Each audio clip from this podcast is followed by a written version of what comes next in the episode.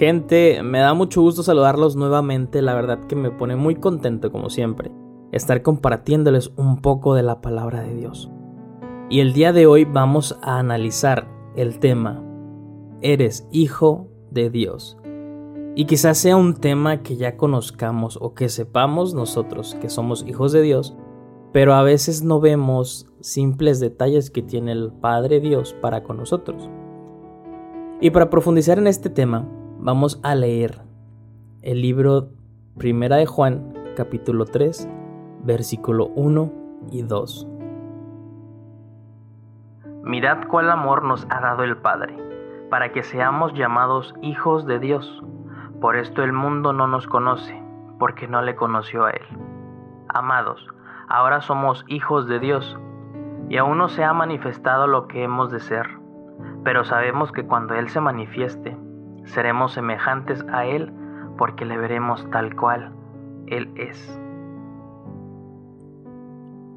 Y fíjense, Dios no quiere que lo veamos como un ser supremo o inalcanzable que solamente cuando Él tiene tiempo para nosotros está disponible. Para nada. Sino que Dios quiere que lo veamos como nuestro Padre. Y uno de los propósitos de Dios para tu vida y para mi vida no solamente es hacernos creyentes de Él y leer su palabra, sino que seamos tal cual unos hijos de Él, que seamos sus hijos pero no unos hijos cualquiera, sino unos hijos que estén cercanos a Él. Él quiere estar cerca de nosotros, quiere estar cerca de ti. Y esta es la, la primera ventaja que podemos ver. Como lo leímos en el versículo 1, nos damos cuenta que el amor de Dios no solamente es para salvarnos, sino que para darnos el privilegio de ser hijos de Él. Recuerden que analizamos también la cita de Juan 3:16, ¿no? Que porque de tal manera amó Dios al mundo que dio a su Hijo unigénito para que todo aquel que en Él cree no se pierda, mas tenga vida eterna. Esto es algo real, pero aparte de que este amor tan grande de Dios sea para salvarnos, aparte también es para darnos este privilegio de ser sus hijos. Y en el libro de Romanos capítulo 9 versículo 26 nos dice también, y en el lugar donde se les dijo, vosotros no sois pueblo mío, allí serán llamados hijos del Dios viviente. En la antigüedad, solamente al pueblo de Israel se le conocía como el pueblo de Dios o el pueblo escogido por Dios, y a los que no pertenecían a esta nación, a este pueblo, eran llamados gentiles, es decir, que nosotros somos gentiles. Porque no pertenecemos pues obviamente a este pueblo, no pero, sin embargo, somos adoptados por Dios dentro de su nación y nosotros también podemos llegar a ser llamados pueblo de Dios, así como nos los menciona esta cita. Y bien, eh, regresando, esta cita Pablo se las escribe a los romanos, quienes ellos también eran gentiles. Y él les dice que ahí donde les dijeron que no eran el pueblo de Dios, ahora serían llamados hijos de Dios, es decir, que tú y que yo somos hijos de Dios ahora. Obviamente que para ser confirmados y, bien afirmados como hijos de Dios, pues necesitamos seguir diferentes procesos como estar bautizados. No creas que si tú no estás bautizado, no eres hijo de Dios. Por supuesto que lo eres. Pero el bautismo es como una confirmación de lo que somos, es un testimonio público de que somos hijos de Dios y que aceptamos seguir su voluntad. Es como cuando uno se gradúa de la escuela y sale como ingeniero, como licenciado, como doctor. Eh, salimos de la escuela y pues ya terminamos nuestra carrera, nos, nos graduamos. Pero después de esto tenemos que seguir diferentes procedimientos para tramitar nuestro título y que este nos llegue. Y ya cuando este nos llega, pues ahora sí, oficialmente somos unos profesionistas hechos y derechos.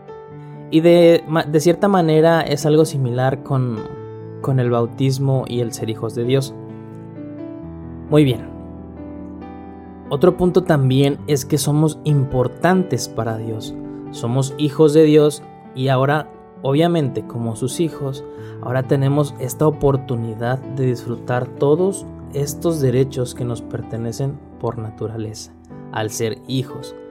Como por ejemplo, cuando tenemos a papá y a mamá, pues ellos nos cuidan, nos alimentan, nos protegen, nos compran nuestros caprichos y un sinfín de cosas. De que, oye mamá, cómprame esto y vas a la tienda con tu mamá y ahí estás, pídele y pídele de chiquito. Y ellos, se, y ellos hacen el esfuerzo por comprarnos X o Y. Y de la misma manera con nuestro Padre Dios sucede así.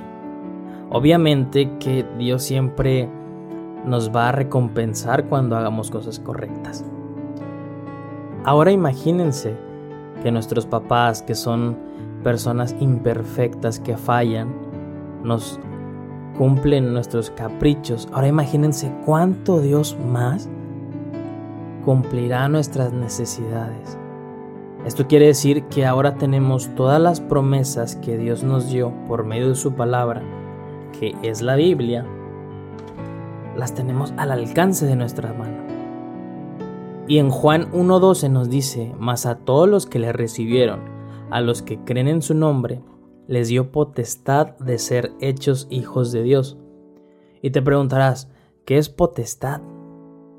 Bueno, cuando hablamos de potestad nos referimos al concepto de autoridad o al concepto de poder o derecho.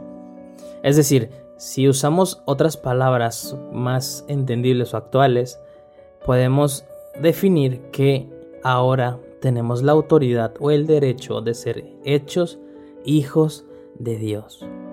Así que si ahora tú también eres hijo de Dios, por ende también serás heredero.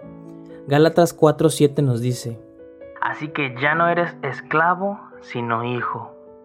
Y si hijo, también heredero de Dios por medio de Cristo. Y como lo vimos en la cita del principio, nos dice, amados, ahora somos hijos de Dios. Ahora, eso quiere decir que antes no lo éramos y aún no se ha manifestado lo que hemos de ser, pero sabemos que cuando Él se manifieste seremos semejantes a Él, porque le veremos tal cual Él es. Así que no dudes de que al ser ahora hijo de Dios, tengas estas promesas al alcance de tu mano, pero también tenemos que ser recíprocos y justos en obedecerle, en seguir su palabra y cumplir su voluntad. Hasta aquí llegó este mensaje chicos. Mi deseo es que el Señor los bendiga grandemente y que sigan en el camino de Dios y sigan esforzándose. Vivimos en tiempos difíciles, pero hay que seguir y luchar día con día para buscar esta santidad que el Padre quiere de nosotros. Bendiciones.